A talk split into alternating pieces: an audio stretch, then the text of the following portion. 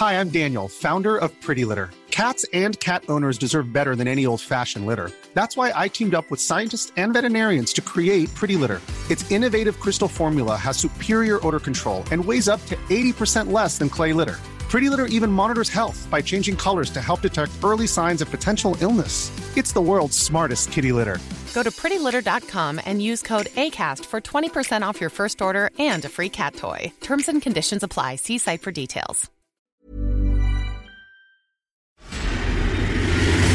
Dedo en la llaga. Había una vez un mundo en el que nadie creía.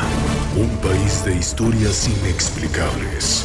Una nación con personajes asombrosos. Santo Tomás tenía razón. Hay que ver para creer. El México increíble. Las verdades que duelen. La voz de los que callan. El dedo en la llaga. Infórmate, diviértete, enójate y vuelve a empezar.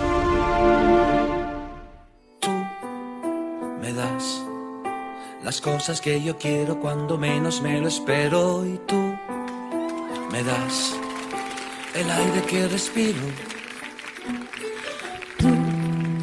serás lo que tanto buscaba y yo creía que no existía. Y tú vendrás robándome la vida para fundirla con la tuya. ¿Y qué será de mí cuando en tus brazos yo descubra que tú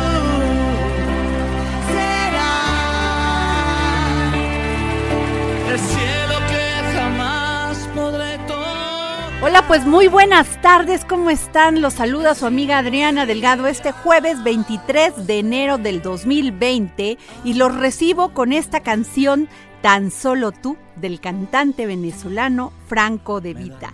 El día de hoy se festeja el cumpleaños número 66 de este talentoso cantante. Entre los premios que ha ganado Franco están el premio Grammy Latino al mejor video musical versión larga, premio Grammy Latino al mejor álbum pop vocal masculino, entre otros. Y les doy la bienvenida aquí al dedo en la llaga. Por favor, síganme en mi Twitter, arroba Adri Delgado Ruiz. Y también mándenos muchos WhatsApp porque queremos conocer su opinión el, al 55 25 44 33 34. Es imposible ya lo sé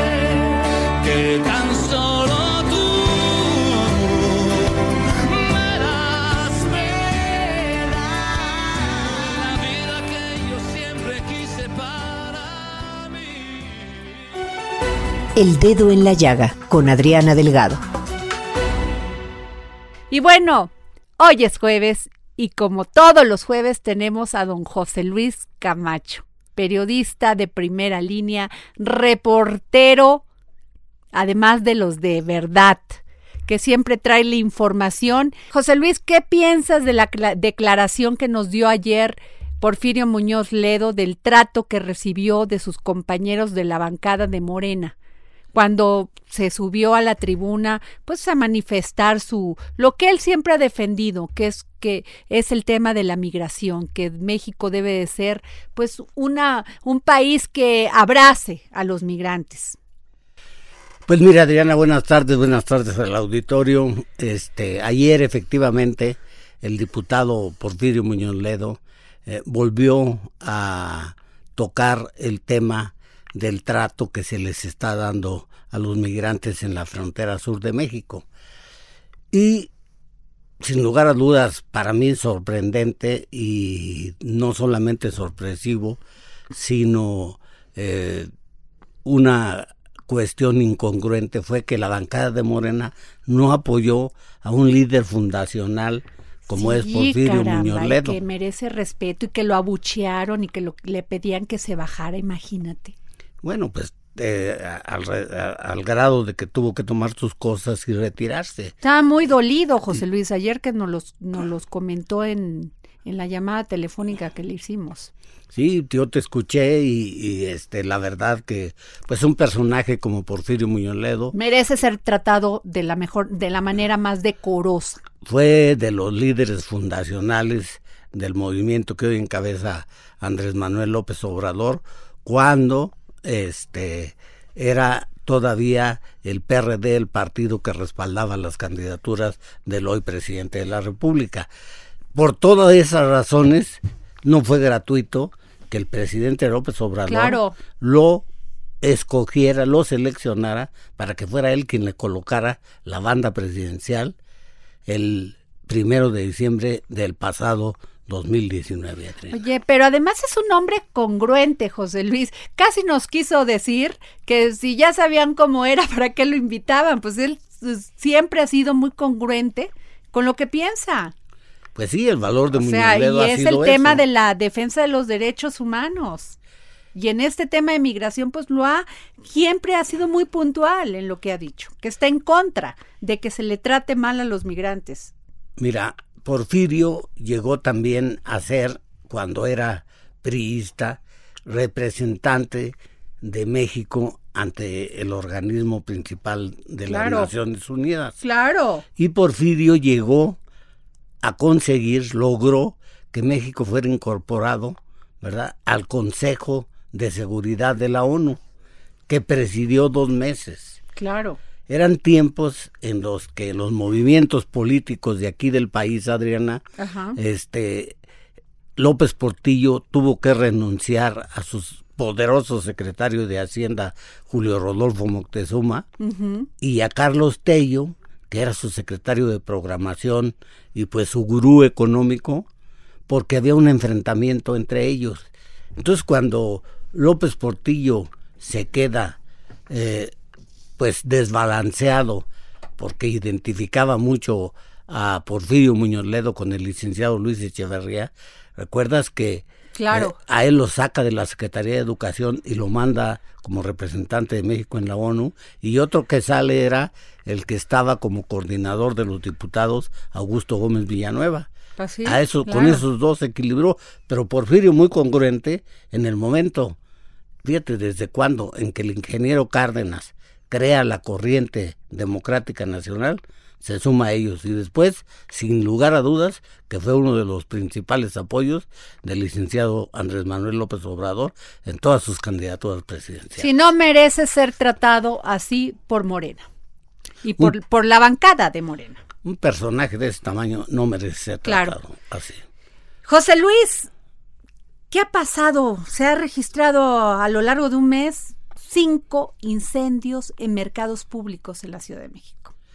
¿Es provocado? ¿Qué hay detrás? Porque está muy raro. En un mes, cinco mercados. Pues sí, mira, Adriana, y para mí hoy en la mañana lo que más eh, me dejó eh, pues confundido fue el hecho de que ya la Fiscalía del Gobierno de la Ciudad de México dictaminó son más de cinco incendios los que, los que van. Si no mal recuerdo, son ocho. Y la fiscalía dice que todo en su dictamen es producto de los cortocircuitos por las deficientes. Por Dios, como si nunca hubiera existido cortocircuitos en los mercados. Siempre han Pero existido. para de eso a incendiarse y acabar con los mercados, ahí sí hay una. Ahora hay, hay una hay un fuerte una fuerte versión en el sentido de que los mercados y eso lo dicen los propios afectados, los que perdieron sus locales, los que perdieron su patrimonio, que desde hace bastante tiempo vienen siendo presionados por el crimen organizado que está establecido o sea, pidiéndoles en la ciudad derecho de, piso. Pidiéndoles derecho de piso y bueno, pues ahí es, este, no los iban a matar, pero sí los habían amenazado con quemar, este, o incendiar eh, sus mercados. Si no pagaban el derecho de piso. Y bueno, pues se me hace a mí muy raro que en todos los incendios haya sido, como tú dices, como si no hubiera habido antes este cortocircuitos, claro. Que ahora digan que eso fue, esa es la causa. Yo creo que eh, eh, tanto mm, la población, los habitantes de la Ciudad de México, pues merecemos una explicación eh, más profunda, más creíble sobre todo, Adriana, que esa que, está dando. Bueno, Ernestina Godoy, la fiscal de la Ciudad de México, aseguró que en ninguno de los mercados siniestrados se localizaron sustancias acelerantes de fuego y no existen denuncias por extorsión. ¿Cuál es, ¿Cuál es una sustancia acelerante del fuego? Pues mira. O sea, que, no- que no, petróleo me imagino que debieron haber tenido, si no alcohol, o sea, alcohol en todos los mercados hay, hay quien los vende adentro, o sea, ¿cómo? Pues yo creo que una sustancia acelerante puede ser tan variada que no necesariamente creo yo que los peritos de la fiscalía este, hayan examinado con tal minuciosidad como para decir aquí nunca hubo alcohol, aquí nunca hubo gasolina, aquí no, pero hay, como tú bien lo dices, muchos son, muchas otras sustancias acelerantes del fuego.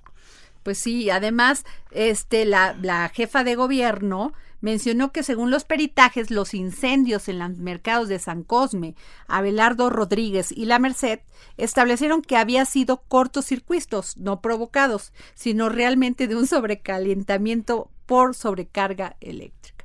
Pero cinco mercados, José Luis. No, y también está el, merca- el mercado de las mercados. flores en Xochimilco, y ah, son cinco mercados, ¿verdad?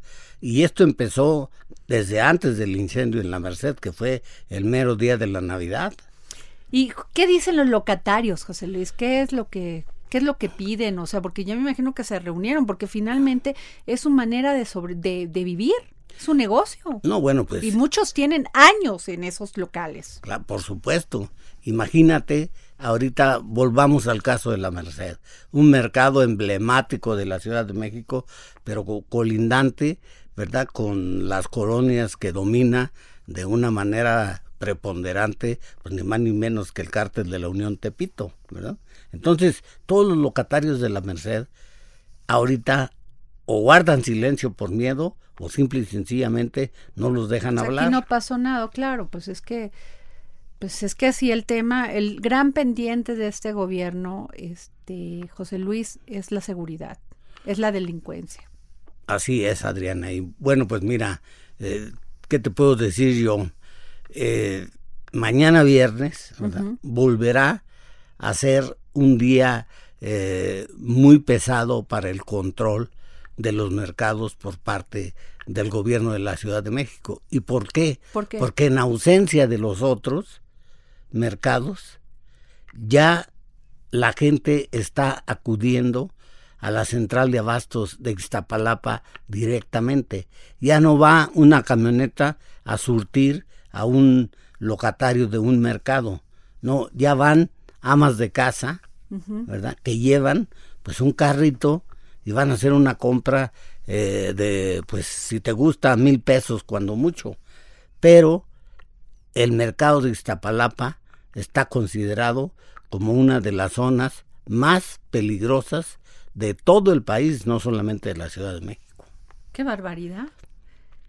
No, pues, o sea, definitivamente. Fíjate que dijo eh, la jefa de gobierno que van a invertir 200 millones de pesos para cambiar la instalación eléctrica de los mercados públicos. Pues sí, debería invertir otros 400 para conseguirse unos buenos investigadores y se los proporcione a la fiscalía, de tal suerte que no nos dejen, ¿verdad? Pues con la duda, ¿verdad? No sea eh, una declaración tan llena de imprecisiones, ¿verdad? Como esa que eh, ac- acaba de hacer la, la fiscal Ernestina Godoy. Pues sí, es que de veras el gran tema también es, José Luis, la impunidad. Pasan las cosas y no pasa nada. Pues qué grave sería, Adriana, que en estos momentos la Fiscalía de la Ciudad de México esté emitiendo ese tipo de dictámenes de que fueron eh, causas eh, de eh, lo deficiente, lo añejo que está el sistema de electricidad en los mercados y no la presencia muy probable de cárteles presionando a los locatarios y estos negándose a pagar el derecho de piso y ahora están sufriendo las consecuencias. Esta es Pues- una situación verdaderamente delicada. ¿eh? Pues esperemos a ver qué, qué arrojan estas investigaciones, José Luis, porque déjame decirte que además eh, se integró una comisión en la que participaron la Fiscalía, así como la Secretaría de Seguridad Ciudadana, además de los alcaldes de Venustiano Carranza y Xochimilco, con la finalidad de integrar todos los elementos necesarios a las investigaciones. Esperemos que no se quede ahí nada más en el escritorio.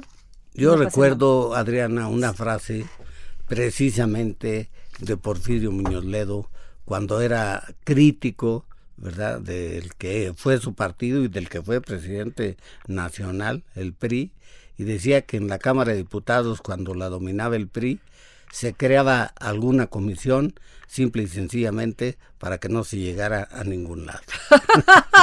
Oye, José Luis, y hablando del PRI, ¿qué opinión te merece este silencio absoluto del PRI? No lo vemos participar por ningún lado.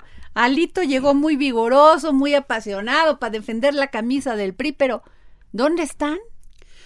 Pues mira, Adrián, aquí regresa este la el cassette, ¿verdad? A cuando la campaña de Alito, cuando era todavía gobernador de Campeche, que pues los memes que ya ves que no perdonan ni al presidente López Obrador, este eh, lo veían muy cerca precisamente del primer mandatario, al grado de que en lugar de, de Alito ya le decían Amlito.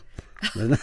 Es que no, no hay manera. Aquí en México sí somos expertos en, ¿no? Acabar con la reputación de todo mundo. Pero ahora este ya no es eh, los memes o el ingenio popular, Adriana, es lo que tú bien estás mencionando. ¿En dónde está el PRI? No los veo ni en la Cámara de Diputados. Bueno, la única que veo en la Cámara de Diputados muy activa es a Dulce María Sauri. Después de ella no veo a nadie. Pues mira, este, yo, y además ahí hay otro presidente, de expresidente de Comité Ejecutivo Nacional, Enrique Ochoa. ¿Qué tal? El famoso clavillazo, ¿verdad? Que en un momento determinado fue el que propuso que ya no hubiera diputados plurinominales y él es diputado plurinominal y no ha abierto la boca en ningún tema de materia energética. en los temas de fondo no están o no los no, no sabemos qué han dicho pues no han dicho nada. Que yo tenga registro, no han dicho nada. O sea que en la Cámara el PRI no existe. Y te cuento, te, te, te transmito un dato.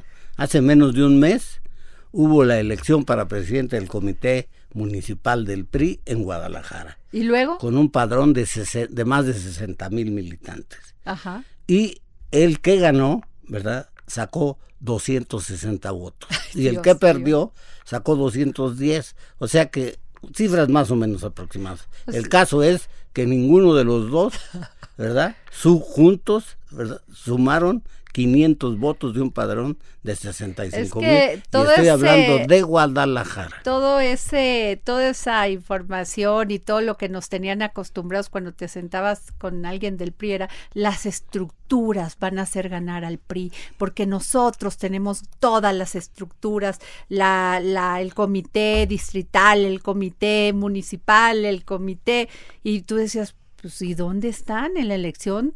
en esta pasada elección presidencial, pues no existían.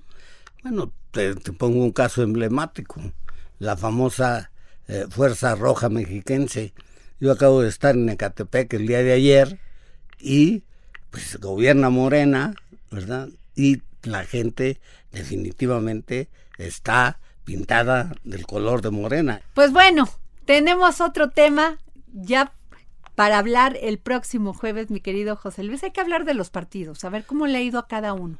Pues sí, es muy, es muy importante ver eso. Y más con tu, con toda tu experiencia, con toda la información, porque tú sí los conoces. Bueno, José Luis, ¿y cómo ves que el secretario de Economía del estado de Sonora nos dijo que ya está todo, casi todo hecho para que se extraiga el litio en Bacahuachi, Sonora. Pero el presidente Andrés Manuel López Obrador dijo que no, que él no ha dado ninguna licitación para extraer el litio en México. ¿Cómo ves? Bueno, pues aquí estamos ante otro de los tremendos casos en donde el primer mandatario tiene otros datos, ¿verdad? Pues sí, porque ellos dicen que ya que los inversionistas australianos y chinos, pues ya tienen todos los permisos, ellos ya están listos, ya fueron hasta la, a, la, a la bolsa, pidieron, ya les dieron dinero, todo, pero pues el presidente dijo, yo no he dado ninguna licitación. Eso lo dijo el día de ayer.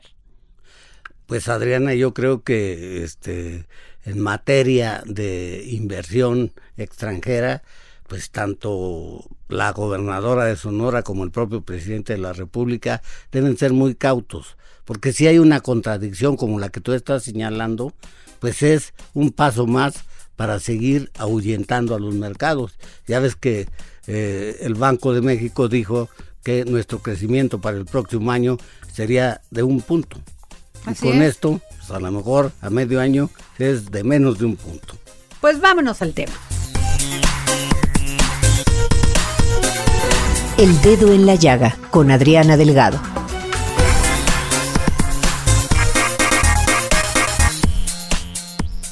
El litio es el tercer elemento de la tabla periódica de los elementos químicos y se ha convertido en el tema de análisis por el gran hallazgo de una mina en el municipio de, que, de Bacadé, Huachi, Sonora. La Reserva Mundial de Litio suma 62 millones de toneladas métricas y México está en el octavo puesto, con una reserva aproximada de 1.7. Los principales reservas de litio en el mundo están en Bolivia, Argentina y Chile, países que carecen de infraestructura para explotarlo.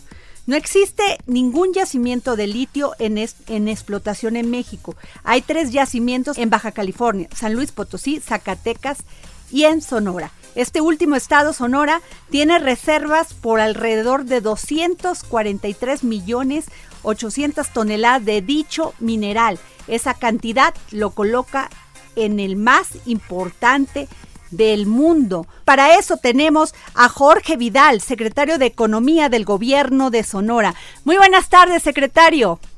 Hola Adriana, buenas tardes, gusto saludarte a ti tu auditorio. Gracias por contestar nuestra llamada para el dedo en la llaga. Secretario, pues gran noticia, ¿no? La verdad muy contentos para un estado minero como es el estado de Sonora que contribuye con el 33% de la producción total de la minería al país, número uno en oro, número uno en cobre, etcétera. Eh, pues es otro material que se ha que se ha encontrado con gran futuro que es el litio Claro, eh, secretario, y este hablamos a cuánta a cuántas poblaciones va a beneficiar esta explotación de, litio en, en esta parte de Sonora. Mira, Adriana, primero te comento, este, este, este proyecto eh, es hace dos años a la fecha. Precisamente fueron los australianos, este, eh, de, la empresa que fue Bacanora Minerals los que llegaron aquí a, Sonora hace dos años a presentarnos el proyecto, porque la característica del litio, en el caso de aquí del estado, es diferente a la de otras partes del mundo. ¿Por qué? El litio, porque el litio no está sobre la superficie, es decir, eh, el proceso es diferente. Entonces eso retó un poco a los inversionistas a diseñar el proceso para convertirlo ya en producto terminado en, eh, eh, y batallaron en cuanto a la tecnología, pero lo lograron hacer hace dos años. Para ello se instalaron aquí en Sonora, en el parque, este, en uno de los parques aquí de, de la capital, y ahí es donde empezaron a hacer todas las pruebas y todos los ensayos, etcétera, ya que pudieron ver que este producto este eh, eh, se podría terminar, podría ser un acabado importante, un insumo para la producción de baterías, para la producción este de computador, de baterías de computadora, de avión, de automóvil, etcétera. Se decidieron a comprar el terreno y este terreno lo compraron precisamente en Bacadehuachi, donde está la donde está básicamente la beta, por así decirlo. Claro. Eh, y ellos compraron, cerraron las operaciones de compra de terreno eh, alrededor de eh, mil y tantas hectáreas con, la, con, con una de los, de los rancheros pues ahí del, pueblo y se cerró y después han estado en el proceso de ir construyendo, de ir a, este, consiguiendo todas las autorizaciones para poder llegar a la explotación. Después colocaron ellos este proyecto en bolsa en el en la, en la bolsa de, Londres y ahí ahí pudieron este eh, fondearse con alrededor de 400 millones de dólares eh, cuando este, que insisto ese es en el transcurso de dos años para acá Con esos recursos invirtieron en la compra del terreno, invirtieron en los laboratorios, invirtieron en los permisos, en los procesos, etcétera.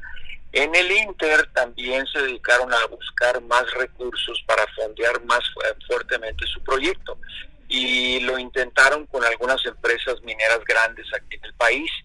Eh, sin embargo, eh, primero fue el interés que tuvieron un grupo de, de países árabes, el interés en esto, pero no se concretó nada. Fue hasta posteriormente que lo lograron con una empresa que es la número uno en producción de litio en China, que se llama que se llama Ganfeng. Vienen, vinieron los inversionistas chinos, estuvieron, fueron al lugar del, de la ubicación del, material, vieron las instalaciones y tomaron la decisión de invertir. Con ello, ellos invirtieron alrededor de 17 millones de libras esterlinas y se convirtieron en socios del proyecto de, del proyecto original de Bacanora Minerals. Ya se asocian ellos con los australianos ingleses y deciden entonces ya hacer las cosas más, eh, eh, digo, con una visión eh, mucho más ambiciosa. ya de ello, de esto que te platico, es aproximadamente hace ocho o nueve meses que sucedió todo esto. Para ello, todos esos proyectos se los presentan a la gobernadora Pavlovich, la gobernadora eh, pues tomó la, decisión de apoyarlos con todo, sobre todo en toda la tramitología, permisos, etcétera, y es por ello que ahorita ya se encuentran con recursos frescos del capital chino. Soy Adriana Delgado, aquí nos escucha usted por el Heraldo Radio y nos vamos a un corte.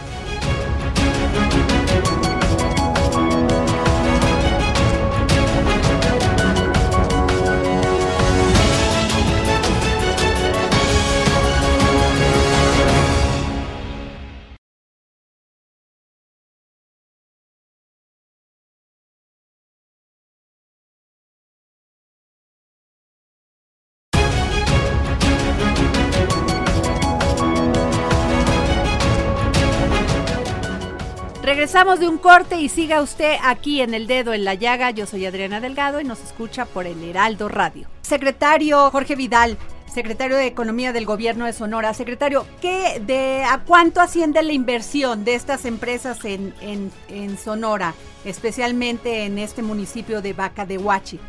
Ahorita fue básicamente la inversión, la compra del terreno, que fue una inversión este eh, eh, grande, pero no lo, lo, realmente toda la, la, inversión grande, la mayor parte de la inversión va a ser lo que se lo que se invierta en todo lo que es el proceso, pero más o menos estamos hablando entre 400 y 500 millones de dólares. Eh, para ellos están planeando iniciar la producción de aquí a finales de año. Van a empezar ahorita pues con toda la, la instalación, la compra de, herramientas, etcétera. Porque lo interesante es que Yangfeng es la, la, insisto, la número uno en litio en China. Y ellos, yo estuve con ellos, con los inversionistas chinos, y ellos lo que quieren hacer es eh, tener en la cadena productiva el, el, último el último producto que es la batería para automóviles, para aviones, etcétera, eh, porque ellos en China eh, tienen 7.000 empleos, si mal no recuerdo, y se dedican, este, en sus empresas, se dedican a explotar el litio y a terminar el producto que es la batería de la que estamos mencionando. Y eso están interesados en traer esa inversión también a Sonora. Eh, secretario este, Jorge Vidal, secretario de Economía del Gobierno de Sonora. Secretario, sin embargo, el presidente Andrés Manuel López Obrador niega haber entregado concesiones para explotación de litio en Sonora. ¿Qué me dice de esto? Eh, mira, eh, la, la digo, mis respetos para el señor presidente, este, pero de acuerdo a lo que me dicen los inversionistas es de que ellos cuentan con toda la documentación al respecto, pero pues es cuestión nada más de, que se revise, eh, pero eh, ellos están invirtiendo eh, estas cantidades de dinero porque pues yo debo suponer que cuentan con todos los, los permisos al respecto, ¿no? Claro. Claudia. Secretario, buenas tardes. Le saluda Claudia Juárez. Hola, Claudia. igualmente, evidentemente hablar de inversiones es ayudar a la economía nacional y local, en este caso del estado de Sonora. Y si bien el litio es considerado por mucho ya como el nuevo petróleo, y bueno, estamos hablando ahorita de grandes inversiones, a mí me gustaría preguntarle acerca del impacto ambiental que esto podría tener, porque una cosa son las inversiones o el impacto de crecimiento que pueda generar, pero también no hay que dejar de lado que pues tiene algunas eh, repercusiones. El Estado que ¿qué previsiones estaría tomando? Sobre todo porque se habla de un sobreconsumo del agua y de las tierras. ¿Cómo estarían trabajando con mira, Claudia, eh, acuérdate que tenemos por la experiencia del río Sonora, este, lo cual a nosotros eh, nos tiene con especial cuidado en este tipo de explotaciones, ¿no? El Estado está atento a cada etapa que se está desarrollando, insisto, ahorita únicamente lo que se ha realizado son un laboratorio este que ellos tienen en algunos de los parques como comentaba pero lo que ha sido la explotación instalación este todavía no se llega a esa etapa no eh, hay por ejemplo grandes consumos de gas por decirte algo. El gas no está tan accesible tan fácil porque está a algunos kilómetros de distancia no eso les les les este pues les hace más accesible eh, la posibilidad de la explotación pero en cuanto al agua, toda, todos los permisos eh, que le tocan al Estado, definitivamente tanto la Comisión Estatal del Agua como el municipio respectivo estamos muy atentos a que principalmente pues se observe la parte ecológica para que esto no vaya a impactar en algún otro desastre como el que ya padecimos en alguna ocasión. Sí, porque el caso de Argentina, este secretario, eh, pues hubo problemas y además el litio pues tiende a liberar vapores o gases irritantes y tóxicos y es muy este flamable. ¿Tienen ya las medidas de seguridad previstas? Te, insisto, eh, ahorita es a nivel proyecto, ¿no? O sea, el nivel proyecto eh, es, Claudia, es nivel proyecto en cuanto que se están evaluando las autoridades involucradas en cada área correspondiente, pues cada día están más compenetradas en esto. No deja de ser un proyecto, insisto, ¿no? Ahorita lo único tangible es lo que yo comento, ¿no? La, la, pequeña plantita que tienen ahí como, como prueba este, del, del producto, la compra del terreno, hasta ahí.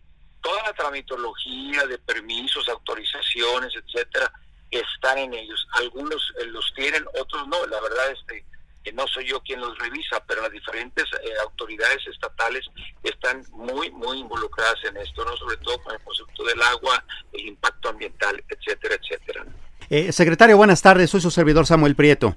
Eh, una cuestión que tiene que ver, digo, entiendo que el, el, trabajo de gobierno de usted tiene que ver con el ámbito local, pero eh, eh, me llama la atención este asunto de que no aparece haber una coordinación como muy clara con respecto al gobierno federal, con respecto a la cuestión del litio, considerando que en el mundo, bueno, nosotros somos socios comerciales de Estados Unidos, tenemos eh, por ahí muy cerca la ratificación del TEMEC por parte de, de nuestro vecino del norte y de Canadá, pero a la vez estamos negociando, por lo que usted nos comentaba con China la explotación de litio y China y Estados Unidos tienen una guerra comercial bastante grande. De hecho, eh, esta la tecnología que desarrolla China y Estados Unidos pues es básicamente la misma con la misma necesidad de baterías y por lo tanto de litio. ¿No podría terminar esto siendo un problemón loco? mira, mira Samuel, yo la verdad la veo en la etapa en que está, ¿no? La etapa está que, ellos eh, trataron de fondear el proyecto eh, y ya es una sociedad ya desde luego este, plenamente constituida en cuanto a la inversión esta, ¿no? A las repercusiones comerciales que esto signifique o que puedan implicar, pues la verdad este habría que evaluarlo, ¿no? Sobre todo en el ámbito del en el ámbito de la minería, ¿no? Pero en la óptica de nosotros aquí estatal, eh, yo te diría que hasta ahorita la información que ellos tenemos, porque no deja, no, no deja de ser también pues información confidencial de las empresas, ¿no? Es hasta esta etapa nada más de la parte de la inversión los asegúnes o las posibilidades de lo que bien comenta Samuel seguramente que están este pues se podrían dar no tengo la menor duda no pero más allá de nosotros de impedir la voluntad eh, libre y expresa de una empresa asociarse con quien se quiera asociar pues nosotros con la autoridad estatal pues no lo tenemos para para impedir este tipo de, asociaciones por así por así decirlo Pues muchas gracias, secretario Vidal, secretario Jorge Vidal, secretario de Economía del Gobierno de Sonora. Muchas gracias por tomarnos la llamada para el dedo en la llaga. Encantado y gusto saludarles a todos y me reitero sus órdenes como siempre. Muchas gracias. Gracias. Hasta luego. El dedo en la llaga con Adriana Delgado. Bueno, pues como les venía diciendo, hay un debate importante en México. Se trata de evitar o no el éter metilterbutílico, o sea, el MTBE, en las gasolinas que se venden en el país y por supuesto en qué cantidades.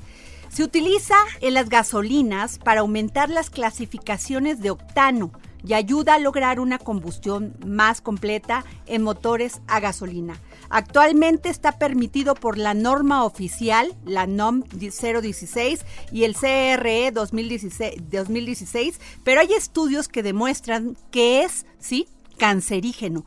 Por ello, se prohibió su uso en gran parte de los Estados Unidos. Este oxigenante es exportado por Estados Unidos a México, Venezuela y Chile, principalmente y en menor medida Brasil, Bélgica y Costa Rica. Los ojos están puestos sobre la reciente resolución de la Suprema Corte de Justicia de la Nación, con la que se tendrá que evaluar el uso del etanol al 10% en las gasolinas. Hace unos días, la Suprema Corte de Justicia declaró como inconstitucional incrementar el porcentaje de etanol como oxigenante en las gasolinas magnas y premium. Actualmente está permitido hasta el 10%, a excepción de la zona metropolitana del Valle de México, Monterrey y Guadalajara. De acuerdo con la Suprema Corte, esta determinación cobra plena aplicación el llamado principio de precaución ambiental. Y es por eso que tenemos en la línea a Ramsés Pech, asesor en energía y economía. Muy buenas tardes, Ramsés. Buenas tardes, Adriana. ¿Cómo estás? Mando un saludo. Muy bien. Ramsés, pues platícanos, o sea, porque dicen que pues el éter en la gasolina es cancerígeno. Sí, lo que hay que entender es lo siguiente, que eh, todos los combustibles hoy en día, si tú los metieras al motor solamente sin aditivos, tendríamos una alta concentración de contaminantes. ¿Qué es lo que se ha hecho en el transcurso del avance tecnológico en los combustibles y sobre todo en la combustión de los motores? Se han, se han desarrollado aditivos que ayudan a disminuir la contaminación. Uno de esos productos que se hicieron a inicios de hace más de 30, 40 años es el, el MTB, que es el metilterbutiletílico. Ese ayudaba a inhibir, pero en Estados Unidos en el en 2004-2007 hicieron varios estudios en donde este producto dañaba los mantos acuíferos y producía en algunas poblaciones ciertos eh, valores de cáncer. Y también lo que no ayudaba es a la plena combustión de este tipo de aditivo. ¿Qué es lo que se hizo? Se hicieron varias investigaciones y a raíz de eso han salido varios oxigenantes y uno de los oxigenantes que hoy en día está teniendo un gran auge a nivel mundial es el etanol. Hay que hacer una clasificación eh, específica. El etanol es de origen orgánico, es decir, que es, proviene de una planta y es renovable. El metilterbutiletílico proviene de, de, los derivados del hidrocarburo en la refinería y es algo, vamos a llamarle, por así llamarlo, algo sintético, por así llamarlo, desde esa, desde esa redundancia. ¿Cuál es el inconveniente también? Si me voy en la estructura química de cada uno de los de, de esos productos.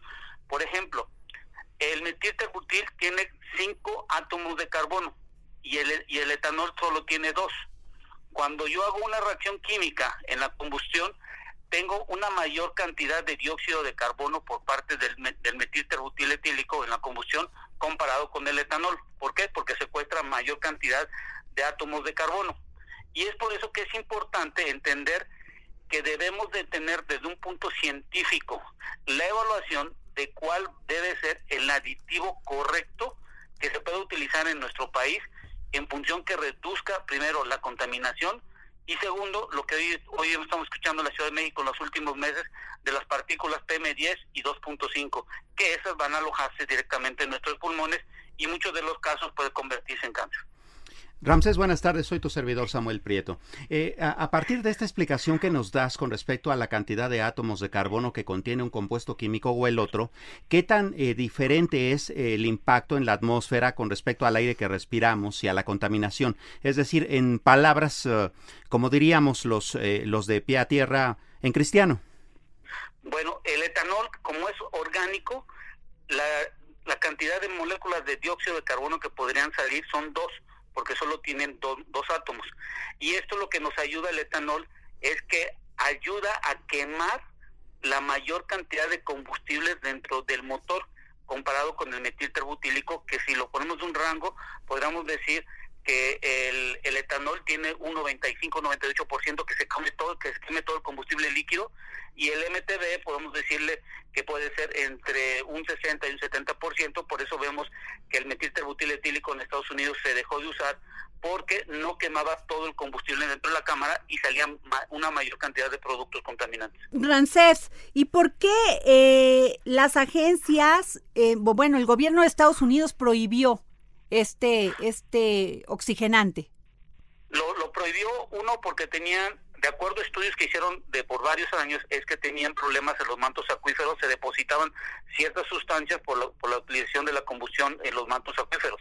Eso fue número uno. Dos, encontraron ciertos rasgos de, de, partículas en los pulmones de los animales y se convertían muchos de ellos en problemas de cancerígenos. Ellos lo que hicieron fue evitar en un mayor uso la cantidad de LMTD porque si imagináramos, si imaginábamos que el día de hoy siguieran utilizando en el 2019 eh, ese tipo de, oxigenantes, acuérdense que en Estados Unidos se mueve por la mayor cantidad de vehículos que tienen hoy en día, no se podría tener la, la menor contaminación. Y hemos de recordar que en el mundo se ha mejorado la calidad no de los combustibles, sino la, los tipos de aditivos que se utilizan para mejorar el combustible y sobre todo para disminuir la contaminación. Y creo que lo más importante de todo esto hay que entender, cualquier que sea ambientalista, eh, de la, que le que vea la parte ambiental, de cualquier ingeniero, político, todo lo que queramos, nadie va a dejar de utilizar el automóvil. Vamos a seguir continuándolo, no sabemos hasta qué tiempo todavía, dependiendo con utilizando los combustibles fósiles. Lo que hay que hacer ahorita en nuestro país es hacer una evaluación de cuál es el mejor oxigenante que disminuya la cantidad de contaminantes en nuestro país y con eso tengamos una mejor calidad de vida en las ciudades de la Ciudad de México, la Ciudad de Monterrey y sobre todo en Guadalajara, que hemos visto que han aumentado las cantidades de, contaminantes. Oye, Rancevs, y otra pregunta, pero si allá está, ya lo prohibieron, ¿por qué aquí, quién nos dice que no podría ser una contaminación mayor en México? Porque eh, lo que ha sucedido es que nuestras seis refinerías han en su confección o su construcción tenía la refinación, en la parte de la refinación salía el MTB, que era parte del oxigenante que muchos de muchos de los años se ha utilizado en México. Hoy nuestras refinerías sabemos que no lo están utilizando y lo que estamos haciendo es que lo estamos importando de Estados Unidos del total de producción el 70%. Eso lo que te acabo de comentar debe de ser un punto importante de inflexión entre los 180 días que acaban de dar por parte del juez en que se evalúe de forma científica cuál es el mejor oxigenante que tenemos que utilizar en los combustibles hoy en día, sabiendo que el, el etanol es un producto orgánico renovable. Claro. Oye, desde 1999 se descubrió que este compuesto afectaba al ambiente y tenía posibilidades de efectos cancerígenos, por lo que la mayoría de los países han sustituido el MTBE por etanol a hidro como oxigenante de la gasolina. O sea, desde 1999 nosotros apenas estamos prohibiéndolo. Sí, y creo que lo más importante hoy que tenemos un mercado abierto en donde Pemex y ciertas marcas y ciertos eh, compañías están haciendo la importación, creo que lo más importante es ver cuál va a ser la mejor la calidad de combustible para el ser humano por la parte de lo que estamos teniendo hoy en la parte ambiental de los tipos de contaminantes. Lo más importante de todo esto es hay que ir pensando que ya no es solo Pemex el que controla el mercado y puede tener productos. También hay empresas privadas y a lo cual los órganos reguladores y los jueces en su momento dado tienen que ser apoyados de datos científicos comprobables y que se tengan estudios en los cuales se pueda determinar si o no contamina o cuál es el daño que puede tener a la salud en el ser humano. Ramses, buenas tardes. Les saluda Claudia Juárez. Eh, si bien el trasfondo de este asunto es un tema de salud y, como usted comenta, hay que hacer una evaluación acerca del mejor oxigenante, también debe haber un trasfondo económico y político. Eh, Adriana comentaba que esto eh, está, esta prohibición o estos riesgos se conocen desde 1999 y hasta la fecha, pues seguimos con este asunto. ¿Cuáles son los riesgos o las implicaciones económicas, sobre todo para el usuario final? Porque aquí en México padecemos y adolecemos el tema de las, de las gasolinas costosas. Bueno, lo importante es, por ejemplo, hay una, hay una información que lo puedes ir viendo, monitoreando un mes por mes, y la diferencia del MTB con el etanol, hay un ahorro utilizando el etanol entre el 20 y el 30% en el precio del combustible. ¿Por qué? Porque vamos a reducir en el oxigenante el tipo. ¿Cuál es el otro inconveniente que tenemos? Que en México la infraestructura que hoy tiene Pemex todavía no está configurada para utilizar el etanol como un oxigenante, todo lo está fabricado para el MTB. Lo que se tiene que hacer es ir entendiendo que si Pemex no tiene la infraestructura y como bien lo ha dicho el presidente, la inversión privada pudiera ayudar para poder conceptualizar cierta infraestructura porque ya es de un bien público y de salud. Entonces, si hoy estamos con los programas de obesidad, imagínense si seguimos teniendo eh, contaminantes o productos que no nos ayudan a disminuir, dentro de poco no va a ser la obesidad, van a ser las vías respiratorias. Y hoy que tenemos lo del famoso virus que está hoy en día poludiendo hoy en, nuestro mundo, creo que es importante que la, la, la ciudadanía pueda tener reforzamiento en la salud y sobre todo en los pulmones. Al fin y al cabo son los filtros que donde lo que respiramos cada uno de nosotros y entre más dañados más, más peligroso va a ser. Ramsés, en, en Estados Unidos les costó un billón y 30 más o menos y 30 billones de dólares remover el MTB del agua potable porque este, se, se, se, presentaban fugas y contaminaron las fuentes de agua de decenas de miles de personas. ¿Usted tiene alguna investigación que podamos, este, para poder entender el problema de lo que ya se ha contaminado en México? Eh, todavía no, no lo tenemos. Estamos en, estamos en espera que pudiera realizarse ese estudio que es muy importante en función del número vehicular de autos que existen hoy en la República Mexicana. Porque si hay fuga de gasolina y van y ordeñan los los este los ductos, imagínese lo que se ha derramado y lo que ha contaminado los mantos acuíferos aquí en la ciudad, en el país. Bueno, ese es uno de los puntos que por eso decía yo ah, desde un, de un inicio y en el intermedio de la, de la que tenemos, es necesario un cambio cultural en el sentido de no simplemente una recopilación de información y de lectura que se tenga en un dictamen, sino que tiene que estar basado en datos científicos y datos que tengan una metodología en donde sea comprobable cuál de los productos que se utilizan hoy en la parte ambiental. Y creo que lo, más importante y, y, hay un punto que hay que adicionar. A ver, el MTB proviene de la parte fósil. El etanol es orgánico. Y hay un error también en el sentido que el maíz o el sorgo o la caña de azúcar se utiliza en su totalidad y esto creo que es un poquito erróneo. Y lo voy a decir desde el punto de vista lo del etanol. En Estados Unidos el etanol es producido por el por el, la mazorca que se llama transgénica. Y hay dos tipos de maíz, el maíz palomero, el maíz de consumo humano en Estados Unidos. El palomero, y todos sabemos los que vamos al cine, comemos este tipo de maíz, el consumo humano para las tortillas y todo lo que se necesite, y el transgénico que se utiliza en Estados Unidos, que es una modificación híbrida, lo que hicieron es en cada mazorca y en cada grano aumentar el volumen de etanol que puede extraerse, pero no es de consumo humano simplemente es para, para poder sacar el aditivo necesario para adicionar en las gasolinas. Y esto en Estados Unidos se produce alrededor de un millón de barriles diarios de etanol. Entonces, lo que han hecho en Estados Unidos, que les ha llevado casi 15, 18 años, es que los agricultores se volvieron parte fundamental en la energía. Y esto creo que podría ser un gran precedente en nuestro país, porque al ser un producto renovable y orgánico, podríamos incrementar la industria agrícola en el sentido de recuperar nuestra trascendencia, que es la cosecha de maíz. Muy bien, pues muchas gracias, Rancés.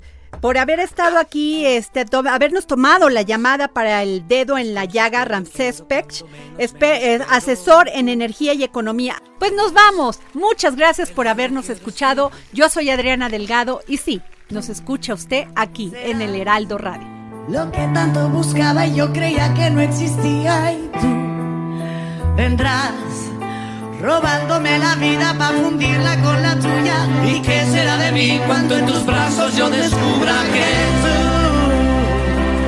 serás el cielo que jamás podré tocar? Es imposible, ya lo sé.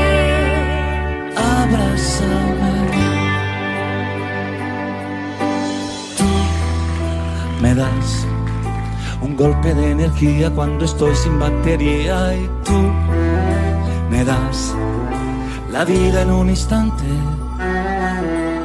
Tú serás la historia más bonita, la que nunca se te olvida y tú vendrás entregando tu vida para hacerte con la mía. ¿Y qué será de mí cuando en tus besos yo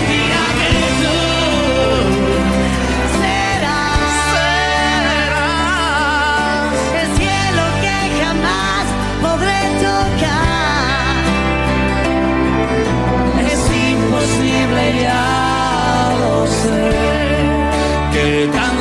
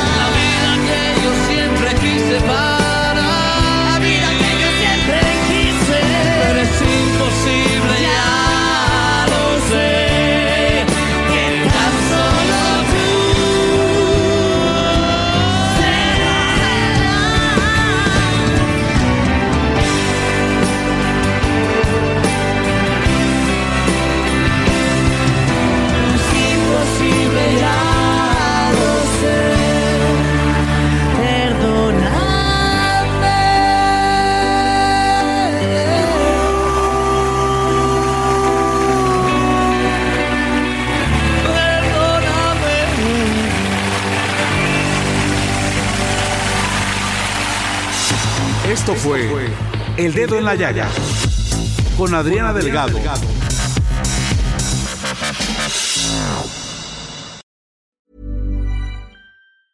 Even when we're on a budget, we still deserve nice things.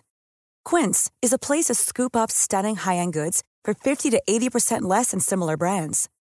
They have buttery soft cashmere sweaters starting at $50, luxurious Italian leather bags, and so much more. Plus, Quince only works with factories that use safe, ethical, and responsible manufacturing. Get the high-end goods you'll love without the high price tag with Quince. Go to quince.com/style for free shipping and 365-day returns.